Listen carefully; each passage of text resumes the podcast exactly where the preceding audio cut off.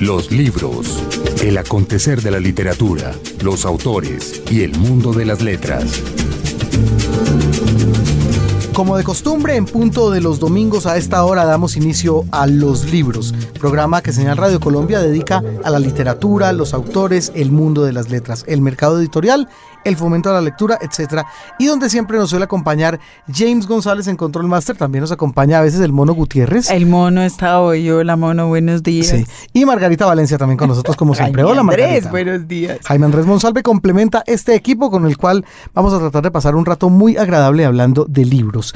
Y hoy Margarita con una editora, ¿cómo nos gusta tener a esas otras personas que desde, bueno, desde la crítica, porque ella proviene de, de esa escuela, también se ha dedicado a entregarnos libros de muy buena factura. Y no es una editora cualquiera, es la directora editorial de uno de los sellos legendarios de Latinoamérica. Yo creo que ella se tiene que sentir muy orgullosa de ser la directora editorial de Casa de las Américas en Cuba. Yo creo que se siente y yo creo que nosotros estamos muy orgullosos de tenerla aquí con nosotros también. Vino al Festival del Visiones de México, del Fondo de Cultura Económica, eh, a participar en una mesa sobre escritores cubanos contemporáneos de los cuales no sabemos nada, así que Caridad nos, mm, nos puso al día. Claro. Pues tenemos a Wendy, Ana Lucía, un par de personas más, pero, pero Caridad está muy al tanto de lo que está pasando. Caridad Tamayo es el nombre de nuestra invitada, ¿sí? Caridad Tamayo, y bueno, fue realmente un gran orgullo tenerla invitada a nuestro programa, porque Casa de las Américas sí que fue, eh, bueno, un sello del cual... es, claro. Y de hecho, buena parte de los escritores colombianos que han obtenido premios se han sentido bien satisfechos cuando ese premio lo entrega precisamente Casa de las Américas, que es uno de los más famosos, ¿no? El premio de ellos. Sí, es cierto. Yo, yo estaba, bueno, fue un premio además que, que empezó a, que fue uno de esos grandes premios del, del 20 en un continente que no tenía premios propios. Entonces el premio de Casa de las Américas empezó a como a subrayar a los escritores latinoamericanos del siglo XX. Hizo otra cosa, muchas cosas importantes ese premio. Por ejemplo, establecer el premio para literatura caribe en inglés y creole en eso fueron pioneros y también les abrieron un, espacio a estos escritores que de alguna manera vivían ahí sí en las goteras de, de, esta literatura, que a su vez vivía también en las goteras de otra. Entonces, eso estuvo bien. El premio Casa de las Américas incluyó a los brasileños desde prácticamente desde su fundación. En fin, y bueno, el premio Casa de las Américas ya desde el 59. Imagínese usted. Eso ya, eso, ya, son años.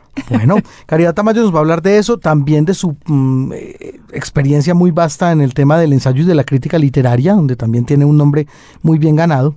Y sí, qué gusto, creo que es nuestro segundo invitado proveniente de la isla de Cuba. Sí. Después de Wendy Guerra. Sí, después de Wendy. Y mujer, además. que Sí, está bien, está bien. Por supuesto que sí. Pues bueno, Margarita, sin más preámbulos, antes de la entrevista con Caridad Tamayo, la nota del editor. La nota del editor.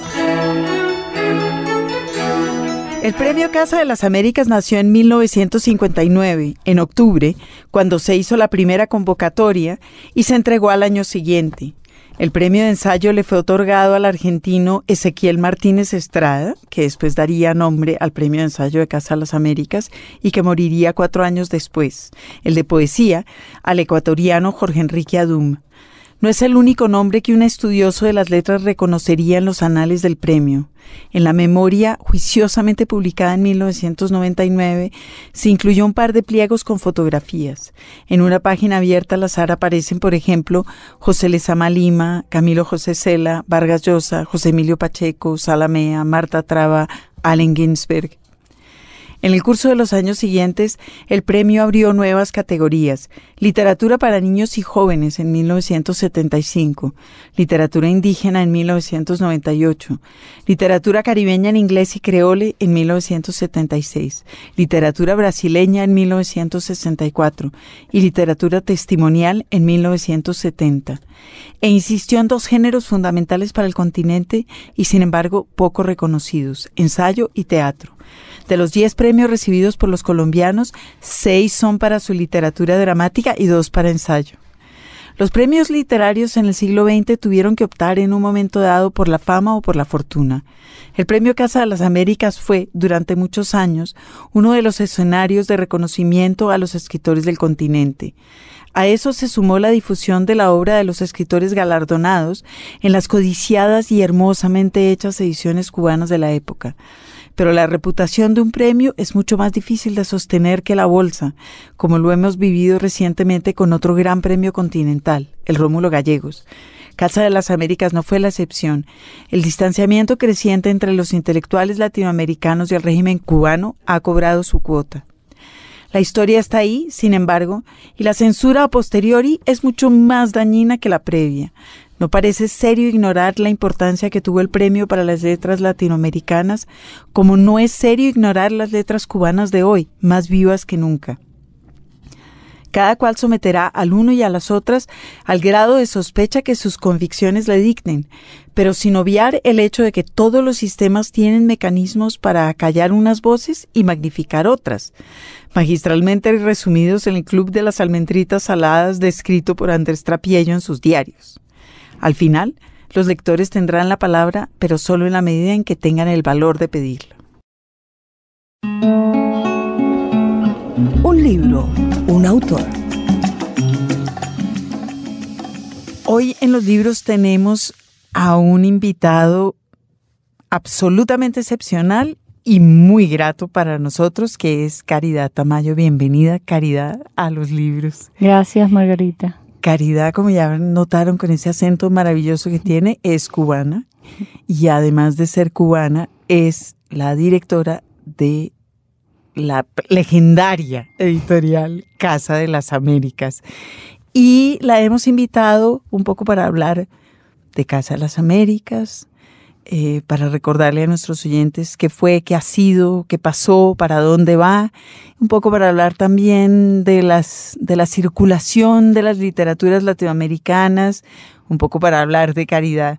Bueno, pues buenos días y bienvenidísima. Buenos días y gracias. 21 años. 21 años, sí. Eso es mucho tiempo. ¿Cómo fue a dar usted a Casa de las Américas? Casa de las Américas solicitó que cuando yo estaba terminando la carrera de letras en la Universidad de La Habana, y ellos hicieron una solicitud de estudiantes que iban a ser ya eh, recién graduados para trabajar allí durante su periodo, el periodo que nosotros hacemos de adiestramiento laboral que se llama en Cuba a los estudiantes. Yo fui una de las tres afortunadas que nos llamaron a la casa, nos entrevistaron y luego nos aceptaron para hacer allí el, el periodo de adiestramiento laboral. Realmente fue un pedido de la casa que ellos hacen ah, con cierta frecuencia a la universidad, ¿no? A diferentes carreras, las carreras que tienen que ver con los perfiles de la casa. Y luego de los dos años eh, había un puesto y tuve la fortuna de quedarme allí. y M aquí. M aquí. Eso está muy bien. Noventa y pico. El en año el es. 93, exactamente. que es el momento en que las cosas se empiezan a poner muy bravas para una editorial que hasta este momento era una editorial modelo, yo creo que en toda habla hispana. Pero en ese momento que usted llega, ya, ¿qué encuentra usted y qué le toca? Bueno, para ser eh, franca, era un momento difícil no solo para la casa, era un momento difícil para el país, ¿no? Era era una plena crisis económica eh, que había empezado con la caída, como todo el mundo sabe, en el 89 del campo socialista y Cuba había quedado así a la deriva, ¿no? Y eh, estábamos en plena crisis, todo el mundo buscando soluciones. Yo llegué a la casa para trabajar en el Centro de Investigaciones Literarias, no en la editorial. Ah, ok. Yo empecé a trabajar allí, bueno, ese periodo de adiestramiento, luego pasé a, a una plaza de investigadora. Yo tengo carácter, o sea, un nombramiento como investigadora dentro del, de todo el la burocracia, digamos, que hay que hacer para obtener ese título, hice mi expediente, tal, y tenía una plaza como investigadora, llegué a tener una plaza como investigadora en el Centro de Investigaciones Literarias de la Casa. Hasta Ah, perdóneme, pero ya la voy a interrumpir. Centro de Investigaciones Literarias de la Casa. Eso ya es un departamento que uno hubiera querido tener en cualquier editorial del mundo y que solo existe allá. Es que la Casa de las Américas es una institución cultural, es más allá, es mucho más que una editorial, por supuesto. La casa reúne una serie de departamentos que hacen una labor de promoción, de investigación de la cultura latinoamericana y caribeña. Para eso tenemos el Centro de Investigaciones Literarias, que además es el que convoca el premio del que ya hablaremos, sí. que es fundamental. Tenemos eh, la editorial, que es otro núcleo fundamental. que se alimenta del Que se alimenta y que se fundó para publicar los libros del premio. De eso también vamos a hablar. Tenemos un departamento de música, tenemos un departamento de teatro, un centro de estudios del Caribe dirigido específicamente a eso. Tenemos un departamento de artes, todo lo que tiene que ver con las artes plásticas. Tenemos una biblioteca eh, especializada en América Latina y el Caribe, con más de 14.000 títulos de la región, de libros y unos tantos, 16.000 creo más, de revistas, y que va en crecimiento. Ya estas cifras que yo estoy diciendo son cifras que ya no deben ser, ¿no?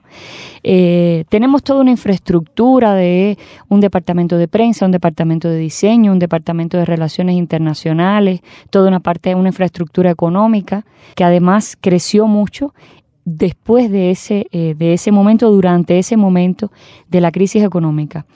Porque la Casa de las Américas hasta esos años fue eh, una de las instituciones eh, privilegiadas que era subvencionada por el gobierno. Todo lo que se producía se regalaba. Todo se enviaba gratis a todos los países de la América Latina y el Caribe, incluso dentro de Cuba.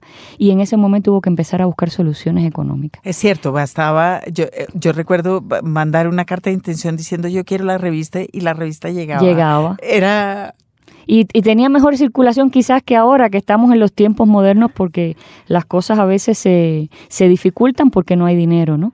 Entonces ahí hubo que empezar a buscar soluciones económicas y yo, yo llegué en ese momento a la casa, en el momento de una búsqueda de soluciones, en un momento crítico. Entonces usted llegó al departamento de investigación, pero acabó en el área editorial el año pasado, en junio del año pasado, yo el año pasado cumplía en septiembre, que fue el, mes que yo llegué a la casa, 20 años de, trabajo allí.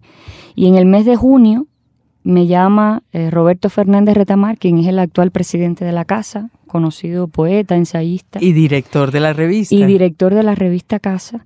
Y me dice que la dirección de la casa había pensado que yo era la mejor persona, tal. Bueno, no voy a repetir todo lo que me dijo. Está bien. es el momento de repetirlo. para encargarme de la editorial que en ese momento no tenía eh, dirección, porque el director que estaba, bueno, había sido eh, sacado del cargo, en fin. Y yo me quedé así. Yo dije, yo quería un regalo por los 20 años, pero no un regalo tan grande. Entonces le dije que me dejara pensarlo, que era mucha responsabilidad, era un, es un área difícil, que yo conocía de, porque trabajamos juntos, la editorial y Centro de Investigaciones Literarias. Yo lo conocía desde el punto de vista de investigación y de trabajo conjunto, pero no por la parte técnica, digamos, de otros asuntos, ¿no? Incluso yo he hecho trabajos de edición, he sido editora. Incluso he sido editora de la revista Casa, porque Retamar siempre me llamaba cuando necesitaba alguna ayuda con la revista y yo hice trabajo de edición. Realmente lo que yo he aprendido de edición se lo debo a Retamar, a Roberto Fernández Retamar. Y a otra persona que trabajó allí, además de lo que luego he aprendido en el camino con otros editores. Pero mis primeros trabajos de edición los realicé con él. Y entonces después de pensarlo un día y medio porque no me dieron mucho tiempo. No me quedó otra alternativa. Yo no podía, por mi compromiso con la casa y de la manera que él me lo que no exacto, no podía decir que no. Y bueno, aquí estoy con toda esa responsabilidad, esa trayectoria encima que me pone muy nerviosa porque uno nunca sabe cómo puede hacer lo mejor para, para seguir haciendo lo que otros han hecho antes y, y, mantener esa, ese nivel, esa dignidad, ese, ese reconocimiento y, en fin. Bueno, una trayectoria que el premio cumplió hace poquito 45. No, 50. 50 y 5 años. ¡Wow!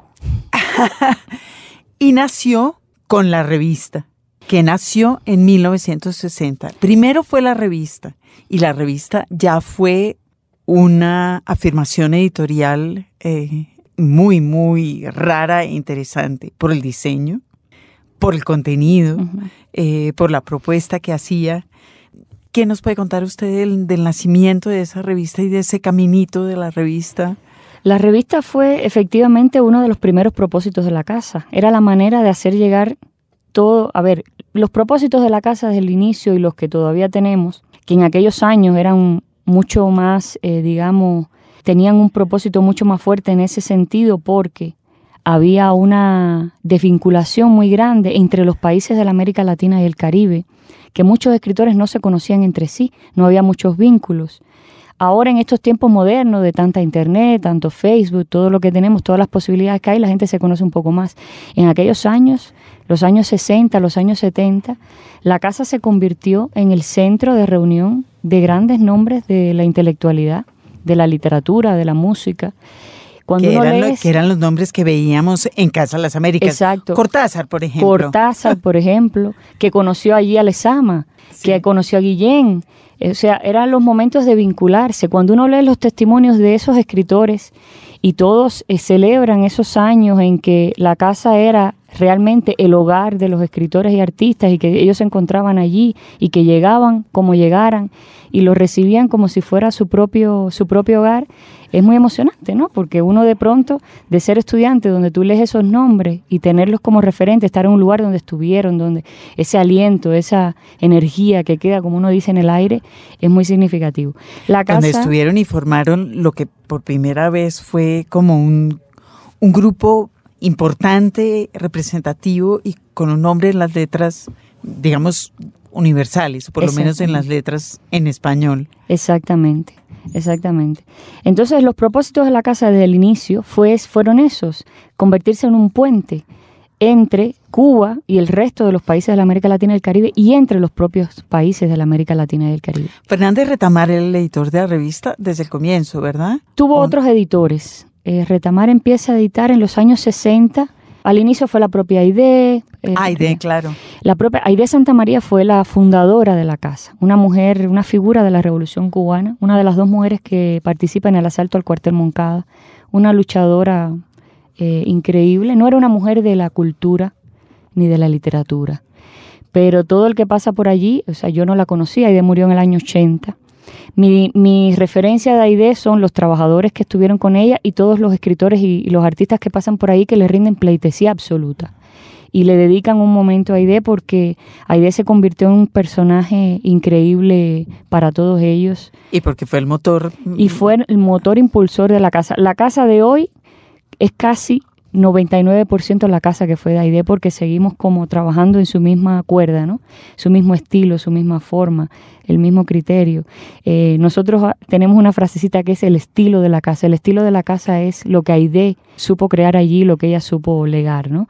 Y eso, eso es lo que nos distingue, es lo que la gente llega cuando llega dice como la casa, en fin, no hay otro lugar. No está bien que lo diga yo que soy de allí, pero es que a mí siempre me llamó la atención porque yo, yo fui de las más jóvenes que llegó en un momento determinado. Yo fui primero allí como estudiante que iba a una biblioteca y para mí la casa era como un lugar tan lejano y de pronto cuando estuve allí eh, era como increíble, ¿no? Entonces, oír todo eso todavía a veces me parece increíble que yo esté allí y siempre oigo eso, ¿no? En la casa, es como, y uno lee los testimonios y ellos van, van a inaugurar el premio, van a esto y, y oyes lo que ellos leen, lo que dicen de Aide y de sus primeros tiempos y te quedas así, tú dices, bueno. Hablemos un poco del premio, que yo creo que el, premio fue un hito en el desarrollo de las letras latinoamericanas. El premio ¿Cómo, ¿cómo fue que surgió esa idea? Sí, el premio se celebra por primera vez en el año 60, pero la convocatoria, por eso es que el premio cumple años junto con la casa. La casa se funda en el 59, pero es que la primera convocatoria del, premio es en el año 59.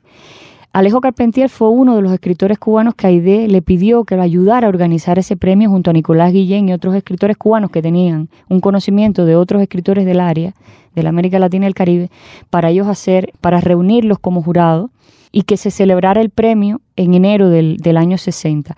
Y el premio sigue celebrándose cada enero. O sea, la convocatoria se hace el año anterior el cierre para el recibo de las obras es en octubre y los jurados que se invitan por lo general 25 personas, eh, incluidos los Es que es un premio y quizás valga la pena aclararlo porque tendremos a muchos oyentes que apenas están llegando a esta cosa maravillosa que es Casa de las Américas.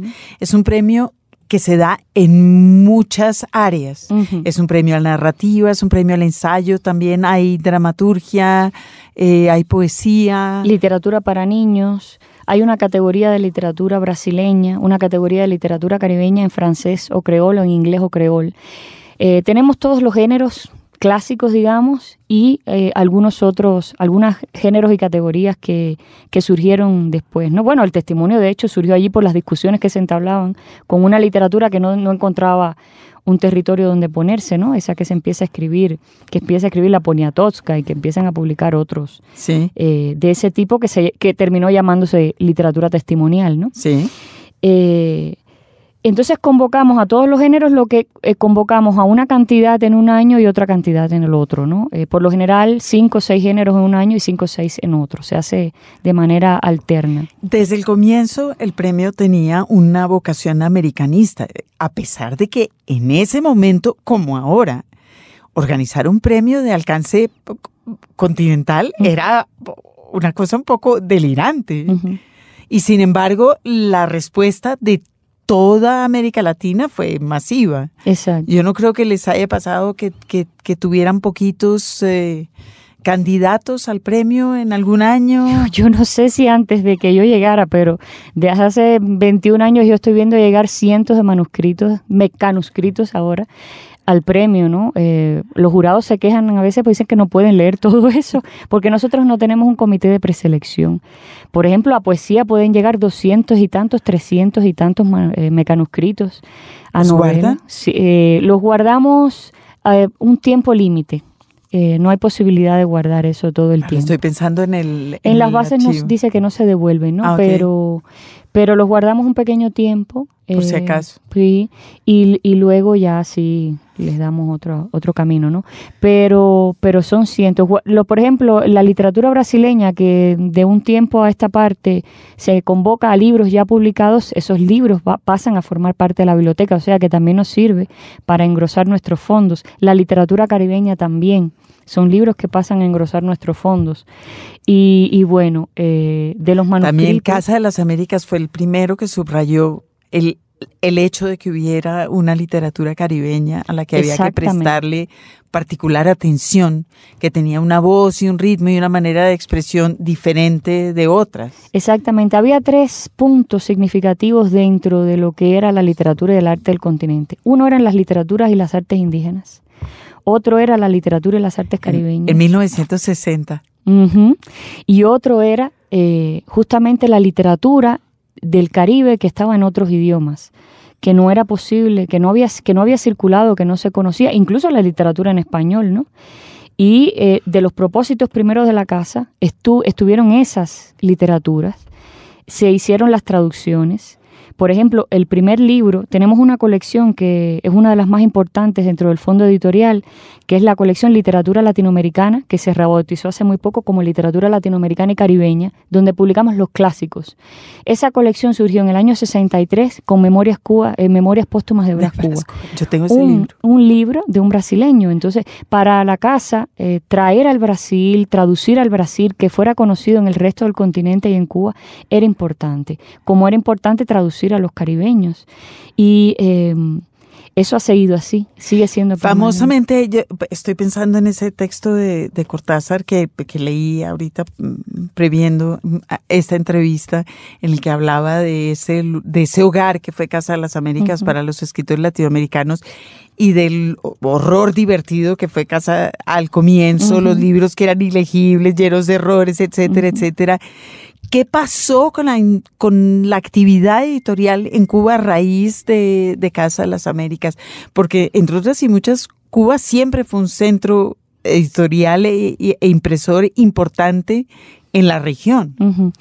El fondo, bueno, la editorial se llamaba al principio Editorial Casa de las Américas. Hace unos años se, se le puso el fondo editorial Casa de las Américas, ¿no? Se le cambió el nombre. Pero la editorial de la casa fue una, un aporte importante en materia no solo de nombres de escritores, de libros, sino también en materia de diseño editorial y eh, en, en- formas de, eh, de entender y de hacer llegar la literatura. Eh, la industria en Cuba, o sea, las imprentas, nosotros nos teníamos que vincular a la imprenta, nosotros no tenemos una imprenta propia. La editorial produce los libros, pero hacemos el trabajo con imprentas eh, cubanas. Y siempre la casa fue eh, muy celosa con sus ediciones desde el inicio, a pesar de que, bueno, empezaron a tener erratas, empezaba a trabajar, había... Claro, pero las corrigieron también. Exactamente, se fue avanzando en eso, se fue trabajando en eso, se, se fue perfilando. Siempre fue muy claro que había que tener líneas de diseño muy propias. Diseño, bueno, Casa de las Américas tiene claro que tenía, que debía tener líneas de diseño muy propio y las tuvo. Y las tuvo. Cuando en América Latina el diseño editorial cojeaba en muchos países, digamos, era sobresaliente en ese momento, quizás en Venezuela, en México, menos en Argentina, los diseños de, de no solo de las cubiertas, sino de la tipografía interior de casa eran sobresalientes.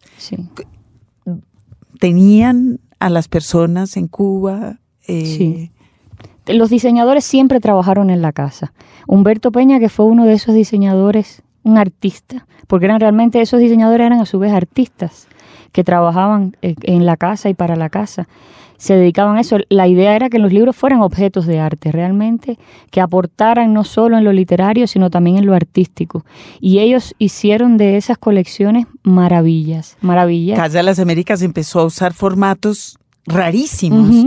Todos estábamos acostumbrados al 14 por 20 o al pocket más chiquito casa hacía libros cuadraditos, estaba pensando en la colección La Onda, ah. que hacía unos libros preciosos, pequeñitos, y la colección Valoración Múltiple, que eran unos largos que eran unos libros larguísimos, también con un diseño extraño. Extraño, sí. Eran, eran, eran propósitos de, llamar la atención, había también que llamar la atención y que no solo eh, cambiar y, y, hacer apuestas por, por las por el diseño y por la, por la literatura, ¿no? Había que llamar la atención sobre eso, que, sobre ese contenido también.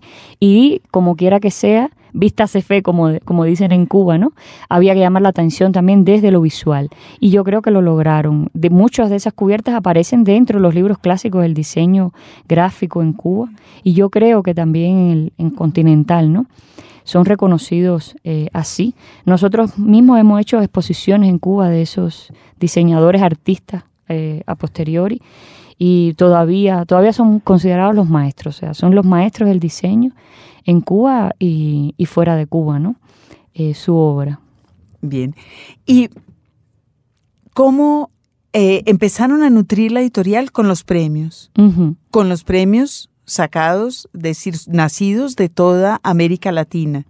Y publicaban también, empezaron a publicar libros propios, desligados del premio, del premio. con otra, con otro tipo de, de públicos, de intenciones. Estoy pensando en la serie Valoración Múltiple, por ejemplo, de la que nos nutrimos eh, varias generaciones de estudiantes de literatura en América Latina.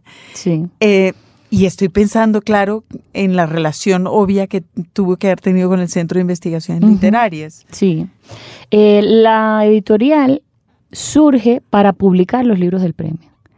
O sea, surge en el mismo año 60 y la idea era publicar los libros porque el premio consiste en la publicación de, ese libro y un pequeño eh, monto en metálico que eh, no es nada, y menos ahora, ¿no? No es nada, es, muy insignificante, es solo un reconocimiento así muy leve.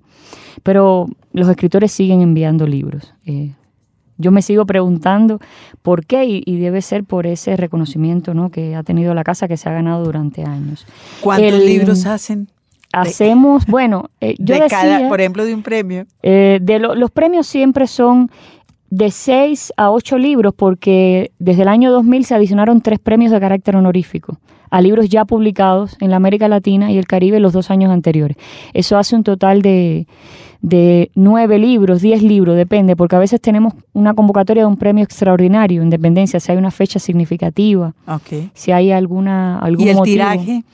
El tiraje, eh, nosotros hacemos un primer tiraje de mil ejemplares por título, tenemos derecho hasta diez mil ejemplares si nos interesa seguir imprimiendo ese, ese ejemplar que ha sucedido muchas veces, que muchos premios son tan exitosos que necesitamos reimprimirlo eh, varias veces.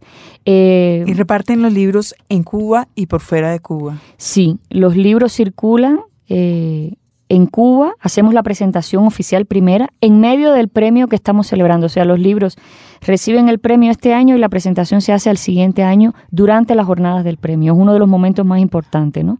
La presentación de esos libros premiados en el año anterior. Luego los vamos circulando en la Feria del Libro. A lo largo del país tenemos la Casa Ahora eh, y a partir de, de aquel momento de los años 90 en que hubo que encontrar soluciones, eh, una de las soluciones que encontró fue establecer una red de puntos de venta de sus, eh, de sus publicaciones y de otros artículos a lo largo de todo el país. Eh, y tenemos esos puntos de venta en sitios muy estratégicos, ¿no? en todas las provincias cubanas. Y allí van esos libros.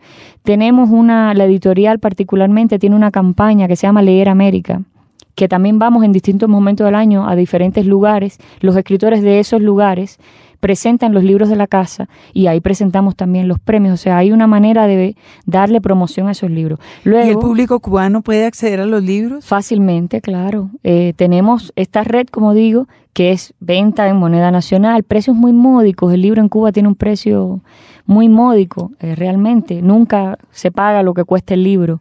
¿Y se eh, reparten a bibliotecas? A bibliotecas, eso es por ley. Por Los libros. ¿Cuántas bibliotecas? Bueno, hay una biblioteca, por lo menos mínimamente, hay una biblioteca provincial en cada, de ahí bibliotecas escolares, bibliotecas municipales, bueno, la Biblioteca Nacional, por supuesto. Y eh, nosotros nos encargamos específicamente de llevar un juego de libros del premio cada año a cada biblioteca provincial. Nos interesa mucho que eso se mantenga, por lo menos en esas eh, bibliotecas cabeceras, ¿no? Además de la Biblioteca Nacional. Y, que, cada todas las editoriales en Cuba están obligadas por ley a entregar lo que producen a la Biblioteca Nacional y a la, y a la Biblioteca Central de la ciudad donde está ubicada, ¿no? Eh, que sería la Biblioteca Provincial. Pero la Casa además hace esa labor de ir con los libros y entregarlos a las bibliotecas provinciales. Eso es fundamental para nosotros. Los libros. Señal Radio Colombia.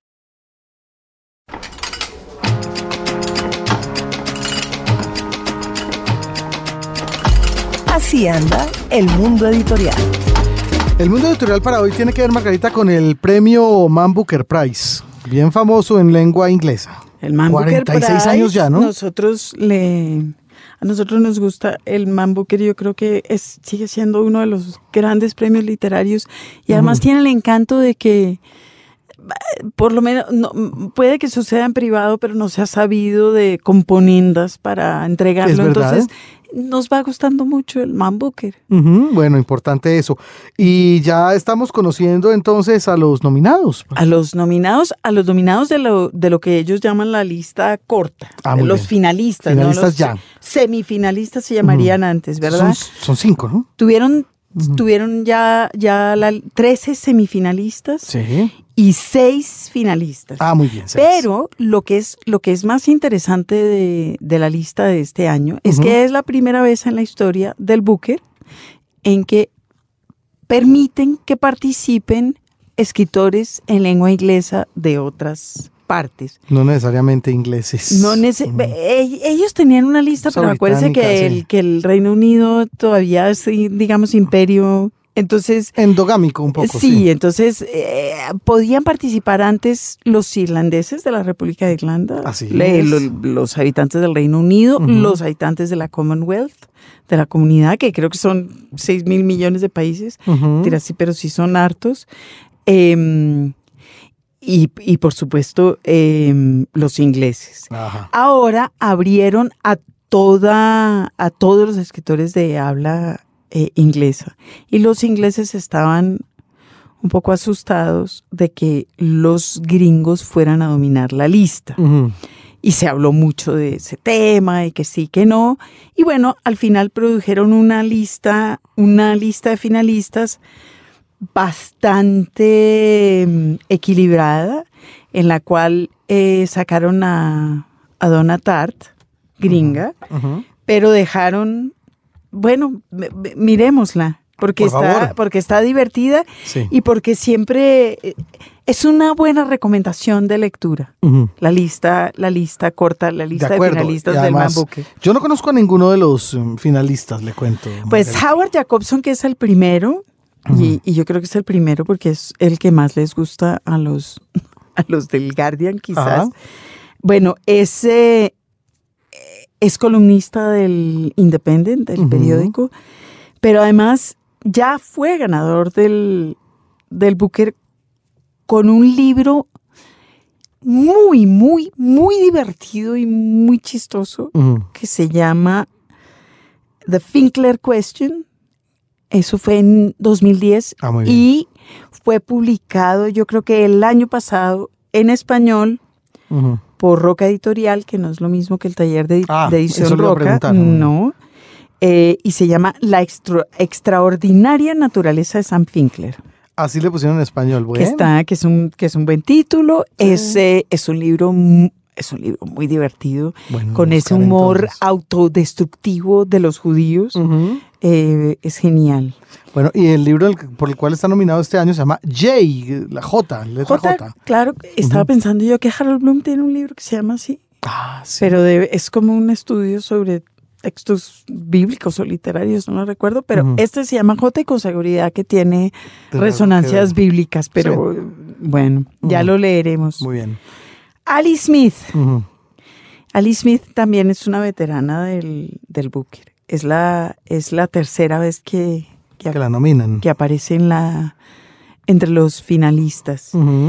Es una mujer muy interesante y en este caso está nominada por una novela muy experimental, Re- real, genuinamente experimental, eh, con una escritura compleja que rompe los párrafos, se llama Como ser de ambas.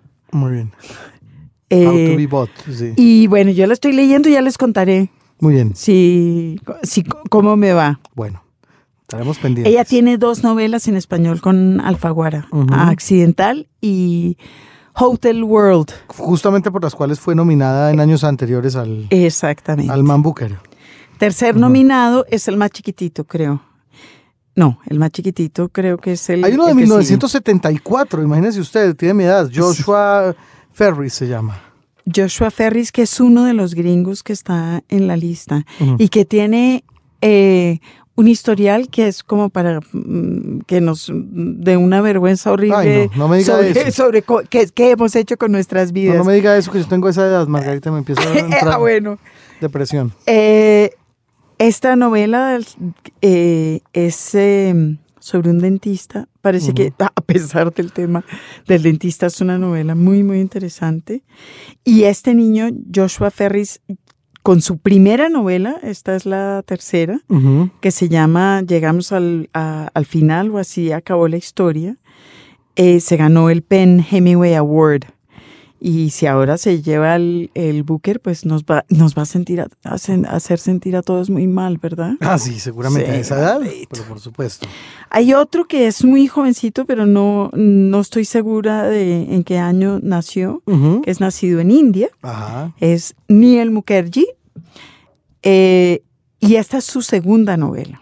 Una novela voluminosa, Eh, 500 páginas y más. Es una novela poderosa, sí. Ujú. Estaba, estaba pensando que va en la, en la tradición de los novelistas indios contemporáneos que escriben novelas largas, y además divertidísimas. Qué bien. Se llama Las vidas de los otros. Las vidas de los otros. Este nos gusta mucho. Neil Mukherjee. Hay que prestarle Bueno. atención entonces. La otra gringa que está en la lista es Karen J. Fowler. De ella no tenía ni idea. A pesar de ser una mujer nacida en 1950 y con una larga lista de publicaciones. Ujú. Em, Karen J. Jo- Joy, Joy Fowler, eh, se ganó también el Penn Faulkner Award y es famosa, leí por un, un libro que yo tengo que decir con mucha vergüenza que no leí el libro, pero vi la película. Ah, sí, sí, ya sé cuál. El del el club de lectura de Jane Austen. Ese, Sí, sí, sí, ese, claro. La película la pasan mucho por ahí. Bueno, yo la he visto y, y eh, esta señora escribió ese libro. Es interesante su, su aparición en la, en la lista porque es la única publicada por un sello independiente. Ah, mire usted. O sea, que de estos seis, los demás. Bueno, es que lo, lo de los demás es, eh, Jacobson es publicado por Jonathan Cape, que es de Random. Sí. Eh, Alice Smith es publicada por Hamish Hamilton, que es de Penguin Books, que es de Pues, Random. Neil Mukherjee es publicado por Chato y Windows, que es de Random. No. Eh, Joshua Ferris es publicado por Viking, no, pero, pero no me digan. ¿De casualidades de random? que en este caso, excepcional, es de Random. Ay, María. Ay, y el último de la, es, de la lista es eh, Ri- Richard Flanagan, que es publicado también por Chato y Windows, que, es de Random, ya Ay, lo María. dijimos. La única de esta lista que no es publicada por, por Random es esta mujer, Karen Joy, Joy Fowler, que es publicada por un sello independiente que se llama La cola de la serpiente, The Serpent's Tail, que en realidad tampoco es tan tan independiente, pertenece a un grupo que se llama Profile Books. Pero que no tiene que ver con random. No. Wow. Es decir, ahí se acaba, ahí se acaba y de hecho Profile Books es parte de una asociación de sellos independientes ingleses que es, eh, que es eh, interesante y que ahora pues eh, será nuestro, nuestro sello favorito y nuestra alianza favorita. Seguro que sí. Nos falta uno, un australiano, ¿no? El australiano, para que vea usted que la lista es, tiene mujeres, tiene a un indio de las colonias, claro. dos gringos, un australiano que además es de Tasmania como el, Ah, como el como monstruo. el monstruo. Muy bien. Richard Flanagan. Richard. Flanagan, que sí es un veterano, es, eh, pues es un, un hombre que tiene una larga lista de, de libros publicados con muy buena crítica. Yo no lo he leído, pero y tampoco encontré ninguna referencia a, a sus publicaciones en español. Si alguien sabe, ya nos contará. Bueno. Bueno, total que de todas maneras el ganador con hay muchas probabilidades de que sea random. ¿Y por qué lo dice Margarita? random, que es solo para que se hagan cuenta la, la, la editorial más grande del mundo Así es. de libros, es decir, de los libros que circulan en librerías, porque antes de Random hay otras editoriales mm, digitales, universitarias, etcétera. Claro. Eh, y para aquellos que les interese, hay una notica en el Independent de Jonathan Gibbs sobre las tapas, sobre las cubiertas de los libros, que es muy interesante eh, porque, bueno, compara uno con otro y le dice a uno varias cosas que a pesar del pánico que nos da, que nos da esta cosa de las de una sola editorial siendo dueña de todos los sellos, pues sigue habiendo mucha diversidad en los contenidos, sigue habiendo mucha diversidad en las tapas, sigue habiendo diversidad en los... O sea que estamos bien. Bueno, eh, aquí en los libros, por supuesto, les informaremos cuando tengamos los resultados del premio Man Booker, que nos gusta mucho y de verdad que sí es una muy buena guía para saber qué lecturas hay que leer por ahí del mercado inglés. Un libro, un autor. Continuamos aquí en los libros con la entrevista que Margarita Valencia le hizo a Caridad Tamayo, directora editorial de Casa de las Américas, célebre editorial cubana. ¿Sigue viva esa idea de las redes entre los escritores Por latinoamericanos? supuesto, más que nunca ahora. El otro día alguien me preguntaba, en uno de los encuentros que tuve aquí, eh, ahora a propósito del Festival del Fondo de Cultura Económica, eh, pero la casa ya a veces no es tan conocida, a veces no suena tanto. Y yo, claro, es que la casa tuvo una primera vida de cuarenta y tantos años, de unas generaciones que han ido pasando. Hay que hacer ahora que las nuevas generaciones conozcan la casa, se relacionen con ella, les interese ir allí. Y estamos haciendo muchas cosas por eso, ¿no? Eh, de hecho, eh, hace cuando la casa cumplió los 50 años, retomamos una idea que fue un encuentro de jóvenes. En los años 80 se hizo un encuentro de jóvenes escritores y artistas. Muchos escritores conocidos de hoy, que en aquel momento eran jóvenes que empezaban, se reunieron en la casa en los años 80. Y retomamos esa idea a los 50 años de la casa. Hicimos una convocatoria entre gente muy joven que está escribiendo ahora y produciendo, gente que tiene editoriales independientes, gente que del mundo del teatro, de la música, de, de todas las esferas. Y fueron a la casa, hicimos unos encuentros de una semana que fueron maravillosos. Y de ellos mismos salió que se repitiera esto cada dos, tres años, que lo hiciéramos aleatoriamente, para ir sabiendo cuál era el estado no solo de eh, la literatura, del arte, de la música, en fin, de todas la, el área cultural latinoamericana, sino también como manera de vincularse ellos con la casa y de establecer nuevas redes. Y lo vamos logrando, ¿no? ¿Y qué pasa con estas nuevas generaciones de escritores cubanos en el mundo? Bueno, los jóvenes cubanos todavía hay que hacer una labor grande de promoción en favor de ellos. Es algo que le debemos, ¿no? Eh, escritores bueno, cubanos. yo creo que a todos los jóvenes latinoamericanos sí, les hace falta, claro. Pero bueno, yo hablando de los que los míos, de los, de la casa que me tocan. Eh, en Cuba, yo pienso que como en muchos lugares, la apuesta por los jóvenes es más difícil, ¿no? Los estudiosos, la crítica, se dedica más a los escritores más conocidos, los que tienen más renombre, los clásicos, vamos a decir de alguna manera. Sin embargo, los jóvenes es más difícil que alguien les haga una crítica, que les dedique un, un espacio. Yo he tenido experiencias de proponer una crítica en una no, pero todavía no es tiempo, habría que ver. Y eh, la apuesta por ellos es más difícil. Entonces, yo creo que a partir de los, del año 2000, 2001, que surgieron una red de editoriales territoriales para difundir la literatura de esos sitios y de los jóvenes, ello ha ayudado mucho a que se conozcan al menos en el país. Ahora hay que ayudar a que se conozcan fuera, que empiecen a salir. ¿De dónde salió esta iniciativa de las editoriales territoriales? Salió del propio Instituto Cubano del Libro, de, de, de, los propios jóvenes, una organización que ellos tienen no gubernamental que se llama Asociación Hermanos Saíz, que reúne jóvenes escritores y artistas menores de 35 años. Y es, muchas de esas eh, eh, editoriales territoriales pertenecen a la asociación, o sea, están dedicadas fundamentalmente a la promoción de los jóvenes escritores. Entonces, eh, esa labor de, promoción, de publicarles a ellos lo que van produciendo, eh, avalados ya sea por premios o ya sea por la lectura de alguien que... Yo le iba a preguntar eh, sobre el aval, porque que, que no se complican las relaciones entre editores y escritores cuando son los escritores quienes manejan las editoriales. Claro, siempre, son complicadas las relaciones entre autores y editores. Y es difícil también que llegue un libro a una editorial, ya sea el, tenga el carácter que tenga, ¿no?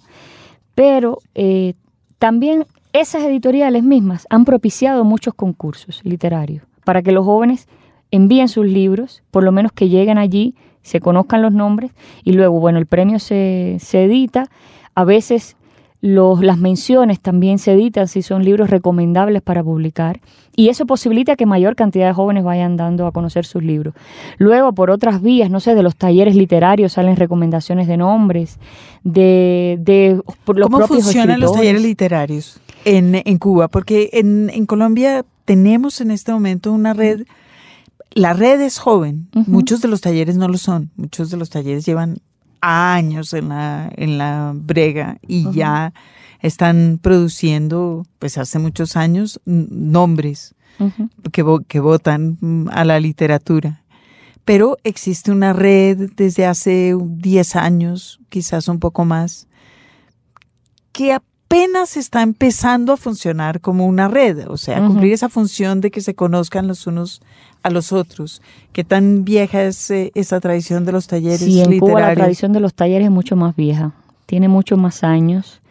Y hay redes y hay talleres que no están en redes. O sea, las casas de cultura, por ejemplo, que están, eh, que se ubican en, en, diferentes lugares, que también fue una eh, iniciativa del Ministerio de Cultura cuando se creó en el año 71 eh, fundar casas de cultura para posibilitarle al pueblo ¿no? el acceso a la cultura con talleres de, de diferente carácter, de artes plásticas, de, de danza, de, de, literatura, dentro de las casas de cultura. Las casas de la cultura cumplir una función de educación artística. De educación artística, exactamente. Más que de divulgación, digamos. De divulgación y de educación artística. Yo cuando niña fui, iba a los talleres literarios de mi casa de cultura, por ejemplo, del sitio, del, del municipio donde yo vivía, porque además eran municipales, o sea, van a las municipalidades que ya son células más pequeñas de, que la provincial, ¿no? que, que es la zona más grande de la ciudad.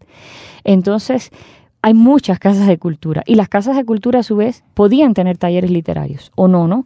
También dependía de la voluntad de muchos escritores que se dedicaran a eso o profesores de literatura, eh, que muchos se, se, han dedicado a lo largo de su vida a eso y han funcionado así. Y ha habido talleres literarios que han surgido espontáneamente entre un grupo de escritores o entre un grupo de gente interesada alrededor de un escritor reconocido o talleres literarios que sí se han radicado ya en la Casa de la Cultura con un profesor de literatura que va allí y hace una labor eh, educativa en ese sentido. ¿Ha pasado con los talleres literarios en Cuba? Mm, pregunto, lo, lo mismo de lo que se quejan muchos escritores en Estados Unidos, que es que los talleres literarios, es decir, la enseñanza de la escritura creativa, ha tendido a homogeneizar. Esa es una discusión grande. Ah. Allá tenemos ahora un taller que ya lleva, ¿cuántos años lleva el taller? Conocido como el taller del chino, que es un escritor muy conocido en Cuba, un narrador, Eduardo Eras León. Eh, el, taller, el taller de formación literaria se llama así Onelio Jorge Cardoso. Onelio Jorge Cardoso fue, es el cuentista por excelencia, considerado el cuentista clásico cubano. ¿no? Eh, ese taller, eh, ha habido muchas discusiones en torno, por ejemplo, al papel de ese taller. De si ha condicionado la escritura de todos los jóvenes que han pasado por allí, de si de forma más que forma, de, en fin. Y esa discusión yo creo que ha estado latente siempre alrededor de los talleres. Eh, no hemos estado exentos de eso. Lo que pasa es, por lo menos lo como yo lo veo, es que un taller no es quien deforma o forma a un individuo. El individuo, si va a tener su propio camino, su propia personalidad literaria, sabrá desprenderse del taller o no. Sabrá usar eso como base de escritura o no. Entonces, ahí ya dependerá más de lo que él sea capaz de producir a partir de lo que aprendió en ese taller sin obviar las influencias, que tendrá un momento eh, en su camino artístico como, como los pintores que primero copian a los maestros y luego pueden superar o no al maestro. Asimismo yo pienso que, que sucede con los escritores y de hecho ha sucedido. ¿no? Entonces eh, yo acabo de preparar una antología eh, Iba a eso. Usted vino aquí al Festival Visiones de México a presentar específicamente una antología de jóvenes narradores cubanos. Sí, vine a dos cosas. Vine a, por con el fondo editorial, a presentar el fondo editorial, a participar de un encuentro de editores que hicieron y a presentar esa, esa selección. Realmente el término antología yo lo empleé mal, fui la primera que lo empleé mal, ¿no? En este caso. Eh, yo preparé esa selección, son 32 autores jóvenes, menores de 35 años. Y cuando yo hice la lectura de todos esos textos, cuando yo logré reunir todos esos libros de esos jóvenes, la mayoría de ellos yo supe que habían pasado por el taller de formación literaria. Lo supe buscando los datos, no porque ah. todos escribieran igual. Eh, eso, es importante. Algunos podrían parecerse entre sí, tener cosas en común, de estilos, de temáticas, de referentes, de referentes intelectuales eh, que repitieran, o sea, que, que citaran a tal o más cual escritor, tal o más cual músico. En fin, pero tú de pronto ves aquellos escritores con un talento y una, eh, una proyección que se sale de esa bolsa común, se sale y también pasaron por el taller. Entonces tú dices, ¿qué está pasando aquí? no Obviamente el taller no es el único que, que puede dar una, una idea, una personalidad única, homogénea a un escritor. O sea, cada cual debe saber buscarse su camino. Y obviamente estos, que son buenos, que son talentosos, han sabido encontrar su camino y su voz por Su selección incluye 32 escritores. 32. ¿Cuántos leyó? ¿Cuántos leí? Leí más de 50. leí más de 50. Y publicados eh, por todo Cuba. Publicados son resultado de todas esas editoriales territoriales y de las editoriales nacionales también, porque ya muchos de estos jóvenes escritores tienen premios importantes y tienen publicaciones importantes eh, avaladas por editoriales ya más reconocidas en Cuba, ¿no? Lo que se llaman las editoriales nacionales, de carácter nacional, que tienen una difusión internacional. ¿Cómo hace un joven escritor para llegar a una editorial nacional? Por lo general llegan a través de los premios, por lo general. Eh, premios eh, ya de carácter, de un, de un peso mayor a nivel nacional, ¿no? Nosotros tenemos muchos premios para jóvenes que tienen carácter nacional. Hay un premio que es ya antológico, que es el premio David, que lo, lo han, yo no, surgió en los 60 y todavía sigue siendo para jóvenes. Y tenemos premios más jóvenes como el premio Calendario, que es un premio que otorga esta, este gremio de jóvenes escritores y artistas a, a los miembros de su organización, ¿no? a jóvenes que estén afiliados. ¿Se puede vivir de escribir en Cuba? Hay quien lo hace, no sé cómo, pero, pero hay quien lo hace. Yo no creo que se pueda vivir de escribir en, en ningún lugar, ¿no? Pero, pero hay quien literalmente vive de escribir. Eh, hacen cosas, no se hacen también periodismo, hacen crítica, pero hay quien vive de la escritura. Hay quien vive, como decimos, del cuento, ¿no? Pero también es, eh, es excepcional, como, en, como acá, por ejemplo. Es excepcional, no, no muchos eh, solo hacen eso, ¿no? También son profesores o, o hacen otro tipo de, de, trabajo. A veces, muchas veces intelectual, otras veces no, depende de, de, cada cual. Una de las cosas curiosas de esta selección que, que yo vi, pude ver, es que la mayoría de estos escritores no salen de una formación humanística y liter literaria. Son médicos, son ingenieros, son informáticos, eh, no tienen nada que ver con la literatura, pero han buscado la manera de, de relacionarse con ella. Tienen pero han ido vocación. a talleres. Han ido a talleres, han, pas han, pasado por este taller o han ido a otros talleres, eh, han tenido una formación autodidacta, han buscado eh, a otros jóvenes escritores, han buscado unirse a, a, algún escritor ya de trayectoria.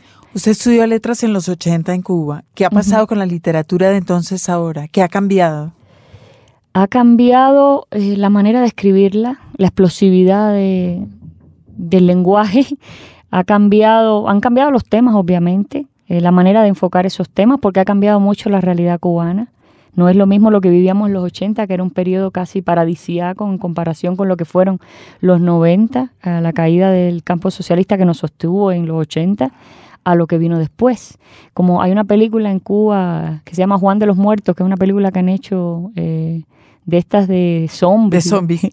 Y, y, y hay una frase que yo la pongo aquí en el, en el prólogo porque me gustó mucho y es eso que vino después, porque todavía no sabemos bien qué es eso que vino después. El post-apocalipsis. Este, este momento que estamos viviendo, eh, que es difícil, que todavía tiene sus ganancias para, para la gente, sus cosas, y, tiene sus momentos muy difíciles, ¿no? Eh, para el individuo y para, para su enfrentamiento con la sociedad, con todo. Entonces, todo eso se refleja en la literatura. La literatura en un momento, en los 90 se decía que, que sustituía al periodismo prácticamente porque daba cuenta de, de, cosas que a veces el periodismo no decía. Y, y ahora está haciéndolo de otra manera. Yo digo que se escribe desde el adentro hacia afuera, ¿no? Eh, se está viendo la visión del narrador es desde el interior del personaje para llegar a lo social, ¿no? Entonces, ese punto de vista yo creo que es un cambio importante. Es un cambio importante porque hay una preocupación muy grande por el futuro. La niñez, por ejemplo, es una de las preocupaciones más fuertes de estos jóvenes narradores. Bueno, y Casa de las Américas también fue pionero en el, en el continente en el trabajo de la literatura infantil. Uh -huh. Pero antes de eso yo quería que habláramos un poco de qué se lee en Cuba. Leemos por fuera de Cuba a Carpentier, a Lezama, a Piñera, a Liceo Diego. Tampoco son tantos. No, no son muchos. Deberían ser más, quizás. Uh -huh. ¿Qué se lee de América Latina en Cuba? Bueno, eh, se lee un poquito más, ¿no? Eh, la casa se encarga de llevar escritores latinoamericanos y caribeños y también tenemos una editorial eh, en el sistema de editoriales nacionales, que es la editorial Arte y Literatura, que es la editorial que por excelencia publica escritores extranjeros en Cuba. Y ellos también... O sea que un... existe la, la posibilidad de, de, mm, editar, de ser editado en Cuba sí, por fuera no. del premio. Sí, como no. Sí, como no, muchísimo. Y de hecho muchos escritores llegan de, de, todos los continentes, no solo de la América Latina y el Caribe. Tenemos la fortuna de que hay una preocupación en Cuba porque conozcamos eh, lo mejor de lo que se produce fuera, por lo menos una buena parte, a través de las editoriales, a través del cine. Vemos mucho cine de muchos países. El Festival de Cine Latinoamericano no solo lleva muestras de cine latinoamericano, también lleva muestras de cine eh, francés, aunque tenemos una muestra de cine francés, o cine independiente norteamericano, o, o cine eh, holandés, o cine alemán, no sé. Y, y además de literatura latinoamericanas, circulan literaturas Sí, circulan autores ingleses, circulan autores norteamericanos, canadienses, franceses, circulan... Hechos de... en editoriales del Estado y repartidos en las bibliotecas sí, y, en ese, y en ese mismo Exactamente. sistema. En el mismo sistema. Si usted entra por internet al catálogo de arte y literatura, verá eh, todo lo que se está, lo que se ha publicado y lo que se está publicando allí. No sé, recientemente, hace unos años se hizo una edición de Gargantú y Pantagruel, no sé, un clásico, pero también tenemos eh, algunos autores más contemporáneos eh, que se escriben, que se publican eh, y están allí sus nombres, ¿no? Y se Entonces hay una preocupación porque para que se lea en Cuba a los autores de afuera y me parece que ahora está empezando a nacer una preocupación en el sentido contrario, de hacer que los escritores cubanos se lean por fuera y se lean en el continente. Exactamente. Están, ¿Cómo están haciendo eso? Y Bueno, en Cuba tenemos, el, como ya yo lo he mencionado varias veces, el Instituto Cubano del Libro, junto con su Cámara del Libro, que son las que, las que controlan, digamos, las que hacen, les toca hacer una labor mayor de promoción y difusión, porque son los que organizan este sistema de editoriales nacionales. Ellas asisten a las ferias, invitan a escritores cubanos que van a ferias en diferentes países, hacen circular esos libros como se puede. Hay una realidad económica en Cuba importante que hay que tener en cuenta. Eh, y eh, hay ciertos obstáculos eh, de cosas que no podemos hacer efectivamente que hace que impide que a veces los libros se vendan o haya un mercado de libros cubanos fuera eh, más, más grande, ¿no?